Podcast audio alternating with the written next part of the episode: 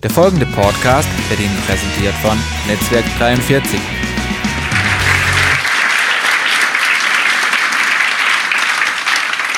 Yep, wir sind in dieser Serie alle Jahre Lieder und auch heute Morgen wollen wir zusammen ein Lied anhören und auch den Liedtext anschauen, vor allem eine Zeile aus diesem Text und drüber nachdenken.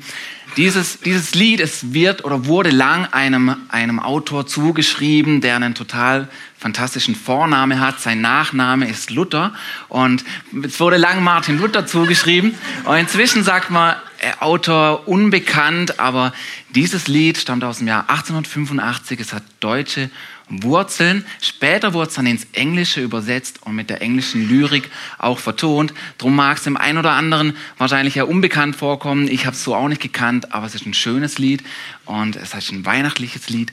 Arlene und Michaela werden es uns vorspielen und ich wünsche euch, genießt diese weihnachtlichen Klänge und Töne. Dieses Lied singt jedes Kind, der Englisch spricht, ähm, England und Amerika, Kanada. Äh, Britty war drei Monate alt und ich bin auf der Bühne gestanden in der Gemeinde in Kanada und wir haben unsere Babys auf dem Arm genommen und die Mummies haben Away in a Manger gesungen. Und das kenne ich auswendig seit meiner Kindheit und äh, für uns Deutsche, das ist einfach ein neues Lied, ist nicht so bekannt, aber wir haben sogar einen deutschen Text gefunden dazu. Und ich wünsche euch viel Vergnügen und denke an die kleinen Babys.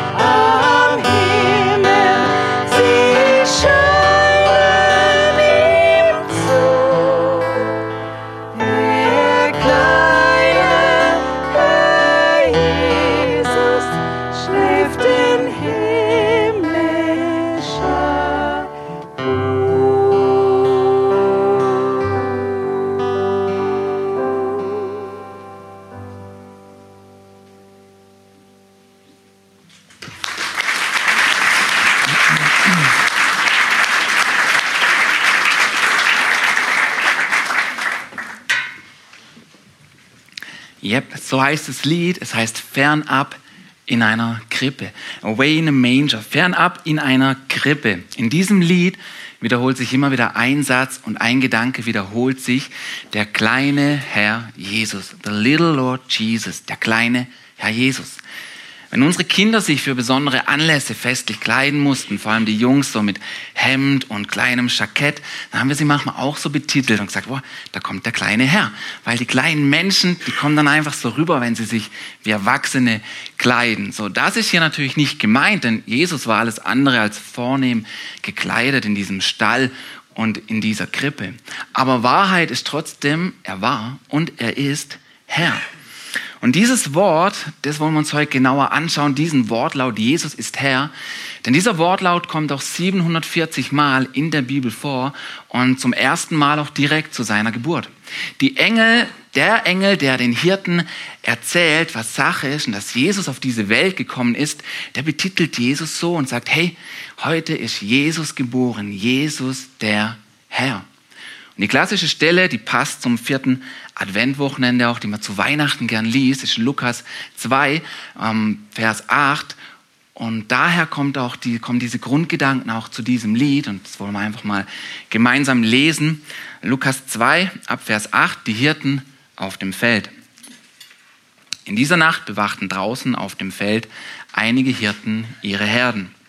Plötzlich trat ein Engel Gottes zu ihnen und Gottes Licht umstrahlte sie. Die Hirten erschraken sehr, aber der Engel sagte, fürchtet euch nicht. Ich verkünde euch eine Botschaft, die das ganze Volk mit großer Freude erfüllt. Heute ist für euch in der Stadt, in der schon David geboren wurde, der lang ersehnte Retter zur Welt gekommen. Es ist Christus, der Herr. Und daran werdet ihr ihn erkennen, das Kind liegt in Windeln gewickelt in einer Futterkrippe so fernab in dieser Futterkrippe liegt Jesus, der Retter der Welt, liegt Christus, der Herr.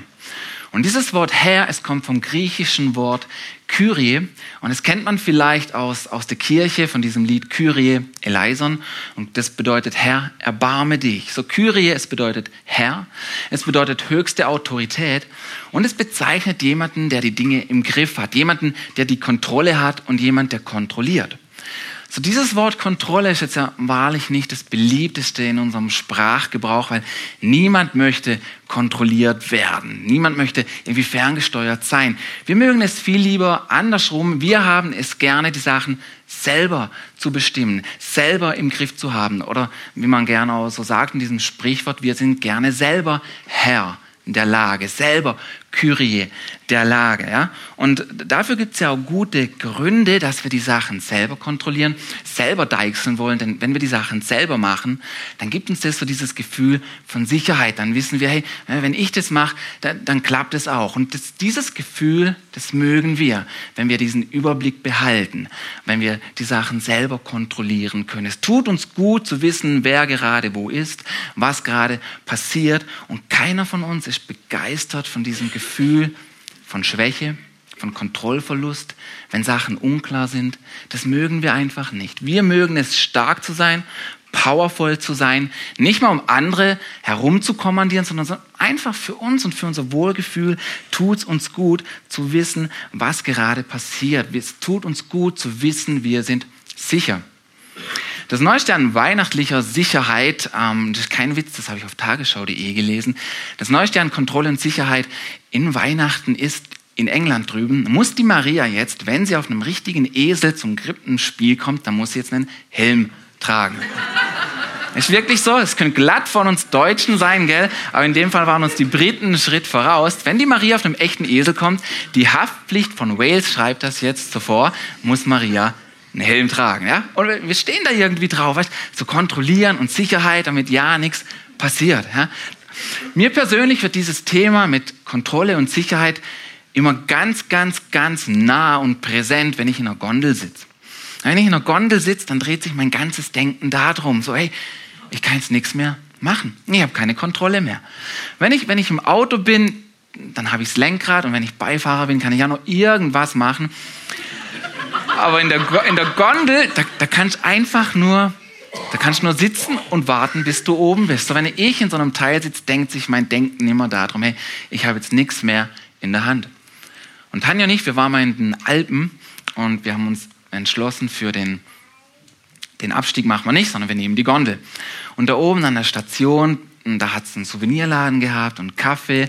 Und während wir dort oben noch ein bisschen Zeit verbracht haben, konnten wir beobachten, wie Bauleute, die haben so einen ganz langen Stahlmast zusammengelegt und zerkleinert. Und dann diesen Stahlmast haben sie ein Stück nach dem anderen auf die Gondel gehievt. Und wir haben gesehen, die Gondel ist nicht mehr die jüngste. Und während Tanja, ich, ein paar andere Passagiere so zugeschaut haben, wie diese, wie diese Bauleute da ein Teil nach dem anderen hochgebunden haben, fing plötzlich eine Frau an, das auszusprechen, was jeder gedacht hat. Und hat gemeint, hey, machen Sie das wieder runter. Das ist viel zu schwer. Das hält die Gondel niemals. Ich steige da nicht ein, wenn das Zeug da oben liegt. Machen Sie das wieder runter, weil ich muss mit der Gondel wieder hinab. Und die Bauleute waren total relaxed und meinten, wohl, wohl, das verhebt, das passt schon, ja. Aber die Frau hat ausgesprochen, was wir, was wir alle gedacht haben. Und auch in mir fing dieses Gefühl an, sich breit zu machen von Unsicherheit, von Kontrollverlust. Jetzt die Gondel, die hat gehalten, auch mit dem Gewicht obendrauf, aber diesem Gefühl und dieser Situation ausgeliefert zu sein, auf dem Weg nach unten und zu wissen, da liegen jetzt so richtig schwere Teile über dir, das fühlt sich total eklig an. Und das mögen wir einfach nicht. Wir mögen es lieber, die Sachen selber zu beobachten, selber im Blick zu haben und zu wissen, hey, so funktioniert's. Und so passt's. Bei uns zu Hause, da bin ich zum Beispiel der Heizungskontrolleur. Jetzt nicht im eigentlichen Sinn, weil wenn sie nicht geht, dann muss ich auch zum Telefon greifen. Aber was ich gut kann, ist, ich kann gucken, ist die Heizung an oder ist sie aus? Und da habe ich so meinen Blick drauf, gell? Und Tanja und ich, wir waren neulich oben im Büro vor zwei Wochen und ähm, ich, bin noch, ich bin dann noch raus aus dem Haus, mich mit Leuten treffen und beim Gehen habe ich gesagt, hey Tanja, schau, wenn du fertig bist mit, mit dem Schaffen, dann mach doch die Heizung aus, ja? Und dann habe ich hinzugefügt, aber Liebling, wenn du es vergisst, gar kein Problem, ist nicht schlimm. Ich komme sowieso noch mal hoch und werde nachschauen, ob sie auch wirklich aus ist, ja? Weil darauf, darauf achte ich, weil ein Stück weit kontrolliert man damit auch nicht wirklich viel, aber ein Stück weit kontrolliert man damit auch so die Anzeige am Öltank, ja? Und deswegen gucke ich, gucke ich da immer wieder drauf, wie sieht es aus? Ja, aber das sind sind wirklich nicht viele Sachen, sind nur so ein paar Kleinigkeiten hier und da, wo ich finde, da kann man drauf achten, aber nicht jeder bei uns daheim hat so die gleichen Einstellungen, oder? Da gibt es natürlich Unterschiede. Und da meint Tanja neulich doch glatt zu mir, hey, weißt Martin, sei doch einfach ein bisschen lockerer. Nimm's doch nicht so ernst, ist doch Wurst, wenn das Teil mal durchläuft die Nacht. Komm, vergiss es. Sei doch nicht so zwanghaft meint sie zu mir, aber jetzt hallo, ich bin doch nicht zwanghaft, ich will mich kontrollieren, ich bin, ich bin total locker immer. Also ich weiß gar nicht, wie sie auf den Gedanken kommt. Jetzt klar, wenn wir Fernseh schauen, habe schon nicht die Fernbedienung in der Hand und keiner braucht dran zu denken, die auch nur anzufassen. Ja, dann hat halt die Sachen mit dem Licht und mit dem Lüften und mit dem Konto und Autofahren und so Sachen. Aber, aber ich bin, deswegen bin ich doch nicht, bin doch nicht kontrollierend. Ja, aber da draußen da draußen, da hat so ein paar Typen, die übertreiben das wirklich. Ja? Also es sind nicht du oder ich, also es sind nicht wir, aber da draußen hat so ein paar Typen, die übertreiben das und wir haben auch ein Wort für solche Leute. Wir nennen die Control Freaks. Und die sind, weiß nicht, ob du so Leute kennst, aber die sind echt übel. Weißt wenn sie es so übertreiben, das ist total furchtbar, wenn die Leute das so ernst nehmen. Ja? Aber das sind nicht wir, das bist nicht du und ich, das sind, das sind die Leute da draußen. Absolut, gell? Sind, sind meine Bändel hier eigentlich Gleich lang? Ist das okay? Gut, okay. Ja, aber das sind, das sind die da draußen. Weißt wir, wenn wir auf so Sachen schauen, wir sind detailorientiert. Das klingt viel besser, oder? Wir sind doch keine Control Freaks. Wir sind detailorientiert. Jetzt bin nicht nur ich zu Hause, sondern auch jeder hat so da seine Nischen und auch Tanja hat ihre Nischen und manchmal höre ich Tanja laut durchs Haus seufzen. Und inzwischen kennen wir uns recht gut und dann weiß ich, ob dieser Seufzer was mit mir zu tun hat, mit den Kindern oder ob er allgemeine Bedeutung hat. Und neulich höre ich so einen Seufzer und ich merke, oh oh, hat was mit mir zu tun. Dann bin ich hoch zu ihr und frage sie, hey Tanja, was ist los? Und dann steht sie vor mir und hat einen Pulli gerade angezogen und der war irgendwie eingegangen, der war viel zu kurz. Und dann schaut sie mich vorwurfsvoll an und fragt, Martin, hast du Wäsche gemacht und hast du meinen Pulli in den Trockner geschmissen? Und dann zucke ich halt so mit den Achseln und versuche irgendwie unschuldig zu gucken und sage, hey, ich wollte nur helfen und, und, ja. Und die Kinder haben manchmal auch so, so Probleme, die rufen dann manchmal auf vom Kleiderschrank und sagen, vor allem die Jungs, Ih, bei mir ist wieder eine Mädchenunterhose im Schrank, ja. Und in solchen Momenten schaut mich Tanja auch an und sagt, hey Martin, du hast es nicht drauf. Lass mich das kontrollieren mit der Wäsche. Lass mich das machen. Lass mich da meine Augen drauf werfen. Du kannst es einfach nicht. Und einmal wollte sie dem so richtig Ausdruck verleihen, ja, mit ein bisschen Lautstärke. Und es war dann so lustig, weil sie hat sich versprochen in ihrer Aufregung. Da meint sie, Martin, wir haben abgemacht, die Wäsche ist mein Terrarium. Und es war, ist immer gut, solche Versprecher in ernsten Lagen, dann kann man nämlich drüber lachen und dann, dann ist alles gleich wieder gut. Ja? Und, aber ich weiß, wir, wir alle haben so unsere Bereiche, wo wir sagen, so, hey, das ist mein Terrarium, das ist mein Terrain, das ist mein Gebiet, da hast du nichts dran verloren, fasst das nicht an. Wir haben alle so unsere Sachen, wo wir sagen, nee, nee, weißt, das will ich machen, das will ich kontrollieren, dann weiß ich auch, dass es funktioniert. Da sind wir alle irgendwo gleich, dass wir Sachen haben, wo wir sagen, hey, das ist meins, fasse es nicht an. Und eigentlich ist es ja auch gar nicht so schlecht. Ist ja auch gut, wenn man, wenn man Sachen einfach, wenn es funktioniert, wenn wir die Sachen, wenn wir die Sachen drauf haben, selbstständig werden, unabhängig sind. Ich will ja auch nirgends selber auftauchen und merken, dass Leute denken, oh je, puh, da kommt der Martin wieder, was ist heute sein Problem, was kriegt er heute nicht auf die Reihe, kommt der nicht alleine klar. Wir mögen ja nicht, dass Leute so von uns denken, da ist ja was Gutes dabei, wenn wir die Sachen einfach geregelt kriegen und, und das können. Und so, so lernt man ja auch, so wächst man auf, so lernt man das Leben. Stück um Stück ist unser Leben in diesem Prozess, dass wir Sachen lernen, dass wir die Sachen in den Griff kriegen. Man lernt das Krabbeln, man macht die ersten Gehversuche, du schnürst deine Schuhe selber, du gehst, du gehst zur Schule, du lernst das Fahrradfahren, du machst deine Abschlüsse. Unser Leben ist ja so, dass wir von von Abhängigkeit zur Unabhängigkeit und zur Selbstständigkeit wechseln, Stück um Stück. Jeder Meilenstein in unserem Leben hat damit zu tun, von diesem Wechsel von Abhängigkeit zur Selbstständigkeit. Und jetzt irgendwo entlang dieses Weges hörst du, oder du bist in einem Gottesdienst wie diesem, oder du liest in der Bibel und es kommt dieses große Thema, was sich durch den Glauben durchzieht und was zentral ist im Glauben, dass Gott sich von uns wünscht, dass er will und sich von uns wünscht, dass wir abhängig sind von ihm, dass wir ihm erlauben, Herr zu sein in unserem Leben, ihm unser, unser Vertrauen schenken und zu sagen, Jesus, du darfst in meinem Leben bestimmen. Ich schenke dir mein Vertrauen, du darfst Herr sein in meinem Leben. Ich will von dir abhängig sein. Mit allem, was ich bin, mit allem, was ich habe und mit allem, was, ich, was mich ausmacht. Und dann schauen wir uns das an und denken, okay, doch Jesus, das ist gar nicht schlecht. Ich finde es sogar gut, wenn du hier und hier Herr bist in meinem Leben, weil da habe ich es eh nicht im Griff. Da kriege ich es eh nicht auf die Reihe. Also sei du hier bitte Herr. Aber wie ist mit anderen Bereichen? Weil was Gott, du, du willst Herr sein in meinen, in meinen Freundschaften und Beziehungen. Du willst Herr sein in meinen Dates und Verabredungen. Herr sein in meiner Ehe, auf der Arbeit, mit den Kindern. Und du, du möchtest, dass ich mein Leben danach ausrichte, was in deinem Wort steht und in der Bibel. Weil, hey, komm, die Bibel ist alt, es kann doch unmöglich noch aktuell sein für mein Leben heute. Und danach soll ich mich richten, danach soll ich mein, mein Leben umsetzen. Und meistens haben wir dort Schwierigkeiten, Jesus Herr sein zu lassen oder Chef sein zu lassen, wo wir die Dinge noch plus minus im Griff haben. Da, wo es, da, noch läuft, wo wir sagen, nee, nee, na, da passt, das kriege ich irgendwo hin. Oder bei Dingen, die wir auch gar nicht ändern wollen. Aber dann plötzlich mag was passieren, vielleicht in der Arbeit, mit den Finanzen, vielleicht in deiner Gesundheit, vielleicht schlagen die Kinder einen Weg ein, der nicht gut ist. Und plötzlich realisiert man, hey, da hat so, so wenig, das ich eigentlich kontrollieren kann. Da hat so, so wenig, was ich eigentlich irgendwie im Griff habe. Klar können wir voll viel beeinflussen mit den Entscheidungen, die wir treffen und wir haben viele Möglichkeiten, aber im Sinn von, ich kann alles, nee, im Grunde, wir können doch so, so wenig.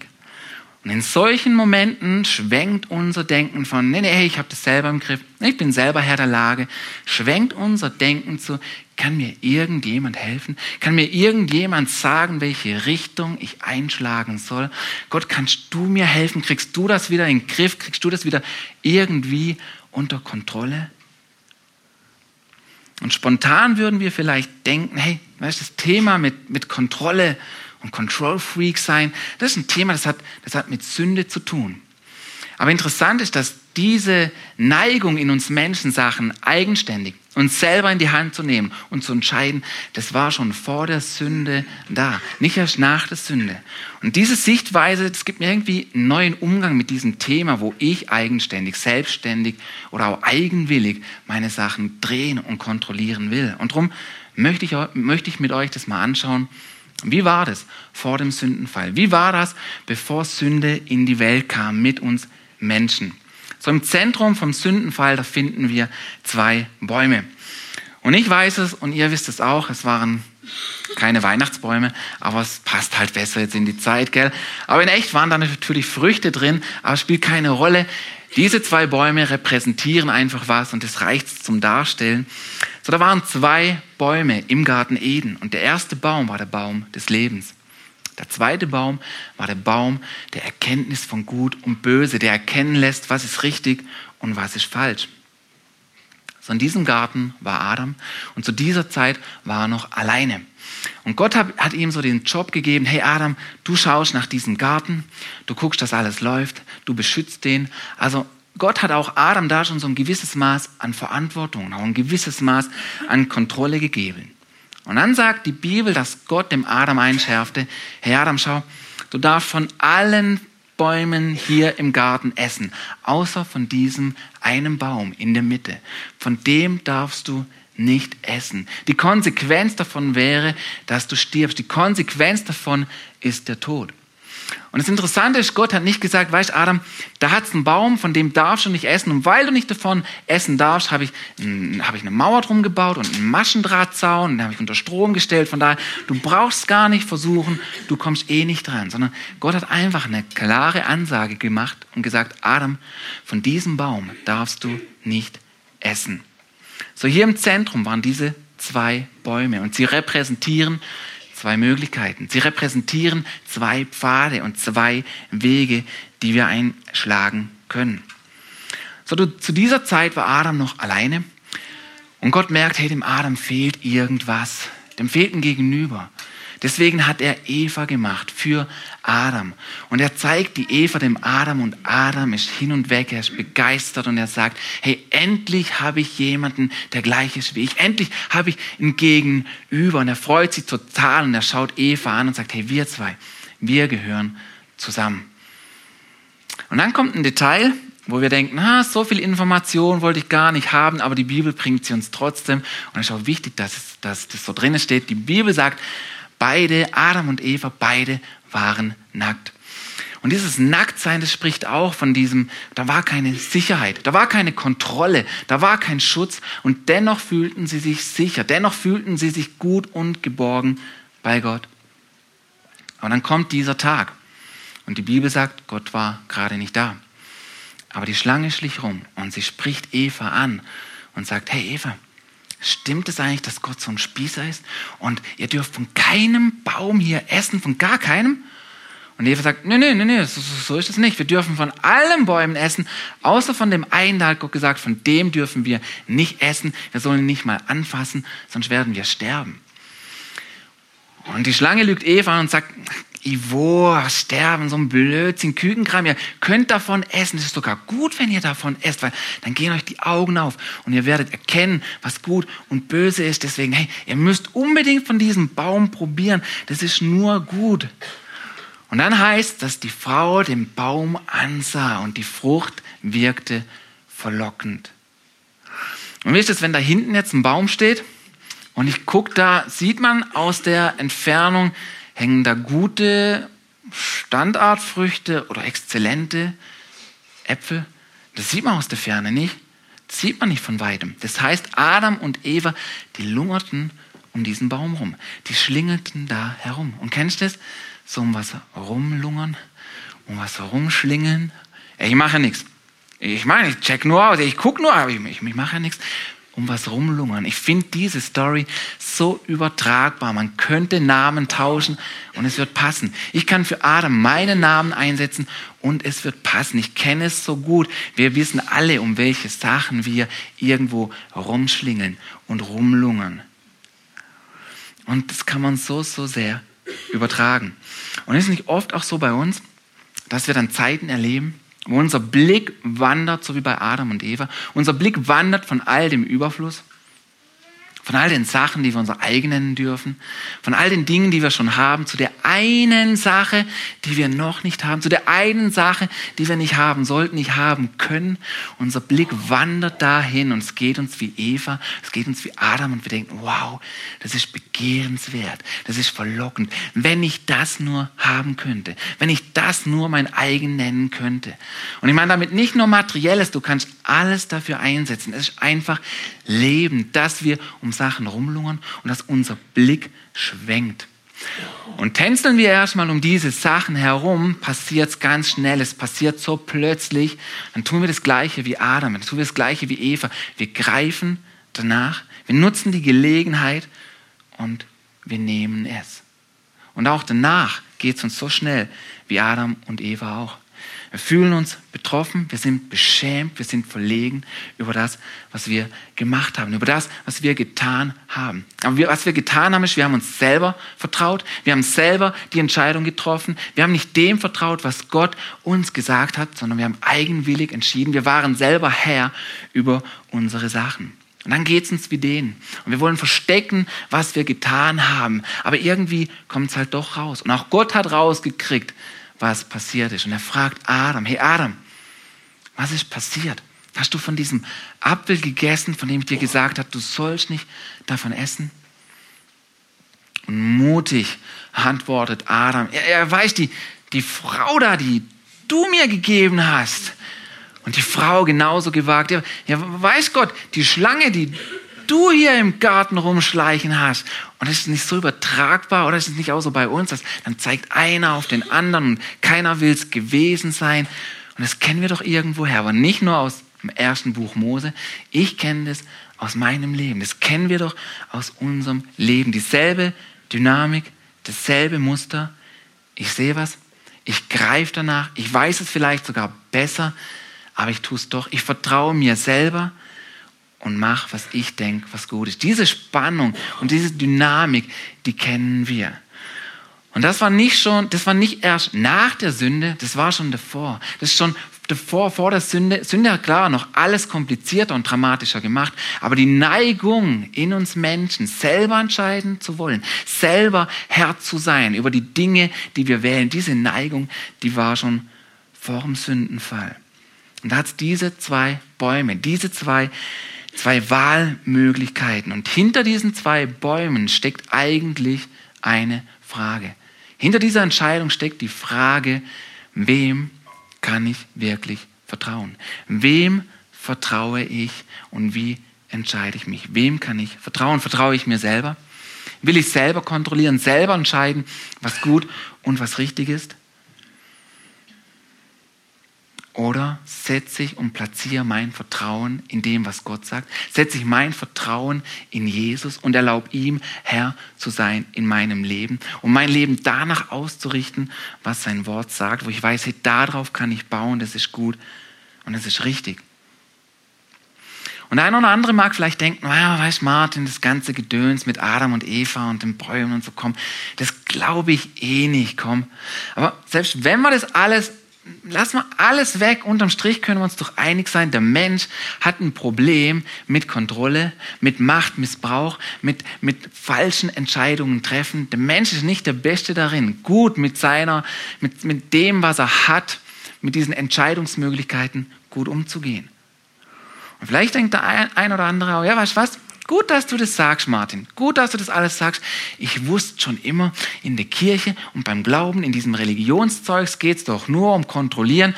Alle wollen mich kontrollieren, die anderen wollen mich kontrollieren und Gott will mich auch kontrollieren.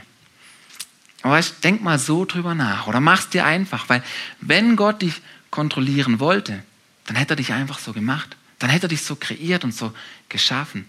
Aber wir sehen das schon in der Bibel und ganz am Anfang, da war die Möglichkeit zu wählen. Da war die Möglichkeit, da war Freiheit, selber zu entscheiden. Gott wollte nicht, dass wir kontrolliert sind von ihm, sondern Gott will, dass wir Dinge seinem Willen gemäß einfach entscheiden. Aber er hat keine Mauer um diese Bäume gebaut, sondern da war die Möglichkeit zu entscheiden.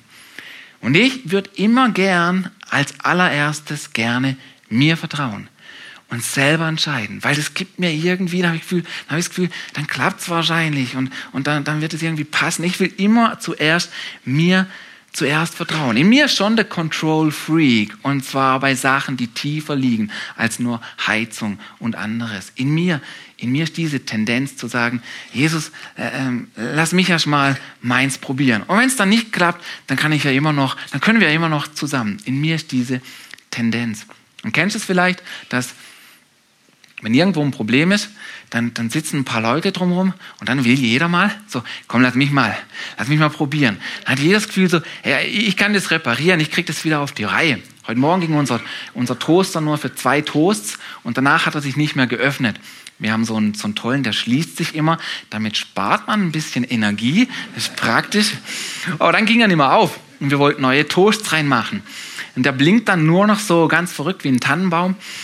Und dann meint Tanja, ich weiß, wie der wieder aufgeht. So, ja, klar, logisch. Hab so dran rumgedrückt. Ich kann das selber. Ich bin selber Herr der Lage. Und dann meinte, doch, doch, ich weiß, ich weiß, wie der wieder aufgeht. Du musst ihn umdrehen und schütteln. Dann habe ich so gemeint, wie umdrehen und schütteln? Du meinst so, wie wir es immer mit den Kindern machen, wenn sie nicht artig sind und wenn die nicht funktionieren, einfach umdrehen und schütteln.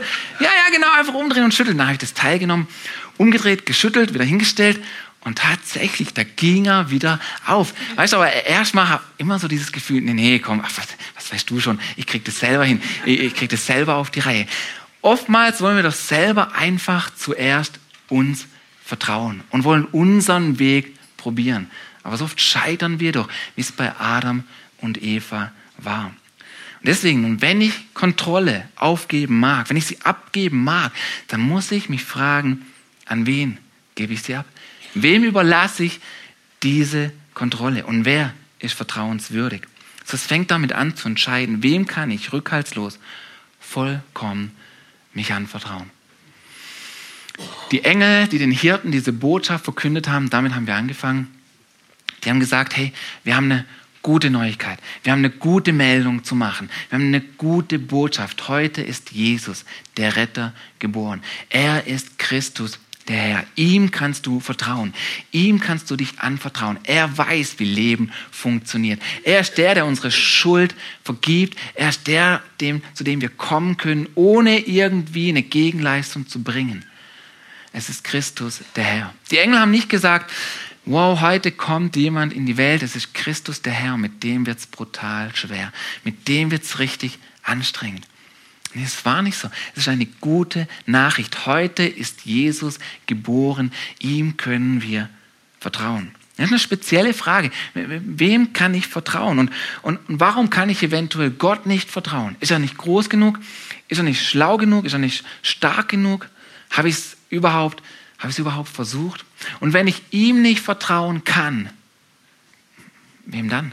Wenn ich ihm nicht vertrauen kann, wem kann ich dann vertrauen? Und es ist wirklich nicht einfach, vor allem wenn man es gewohnt ist, die Sachen selber zu machen, die Sachen selber zu kontrollieren, selber die Dinge in die Hand zu nehmen. Je nachdem, wie wir noch aufgewachsen sind, fällt es vielleicht noch stärker aus. Dann ist nicht leicht umzuschwenken und zu sagen, okay, Jesus, ich, ich werde schwach, damit du stark sein kannst. Ich gebe dir und vertraue mich dir an. Es fällt mir nicht leicht, aber ich möchte hier und da jetzt neu mein Vertrauen aussprechen, dich einladen, Herr in meinem Leben zu sein. Und obwohl Jesus Herr und Retter ist, obwohl er stark und allmächtig ist, kam er so vorbildlich in diese Welt. Er kam als Baby, er kam als Kind, er kam schwach in diese Welt, er kam abhängig in diese Welt, abhängig von seinen Eltern, abhängig von anderen und auch abhängig von Gott. Und die Bibel sagt, dass er anders gelebt hat, anders wie Adam und Eva. Er hat dieselben Herausforderungen, er hat dasselbe Leben gelebt wie mir, aber er war Gott immer gehorsam. Er hat immer den richtigen Pfad und den richtigen, die richtige Entscheidung getroffen. Er hat nie sein eigenes Ding gedreht, sondern Jesus hat gesagt, hey, ich tue immer und stets das, was mein Vater tut und will. Und er war gehorsam bis zum Tod am Kreuz, sagt die Bibel. Und er hat unsere Schuld getragen. Das macht ihn vertrauenswürdig unter so vielen anderen Dingen mehr.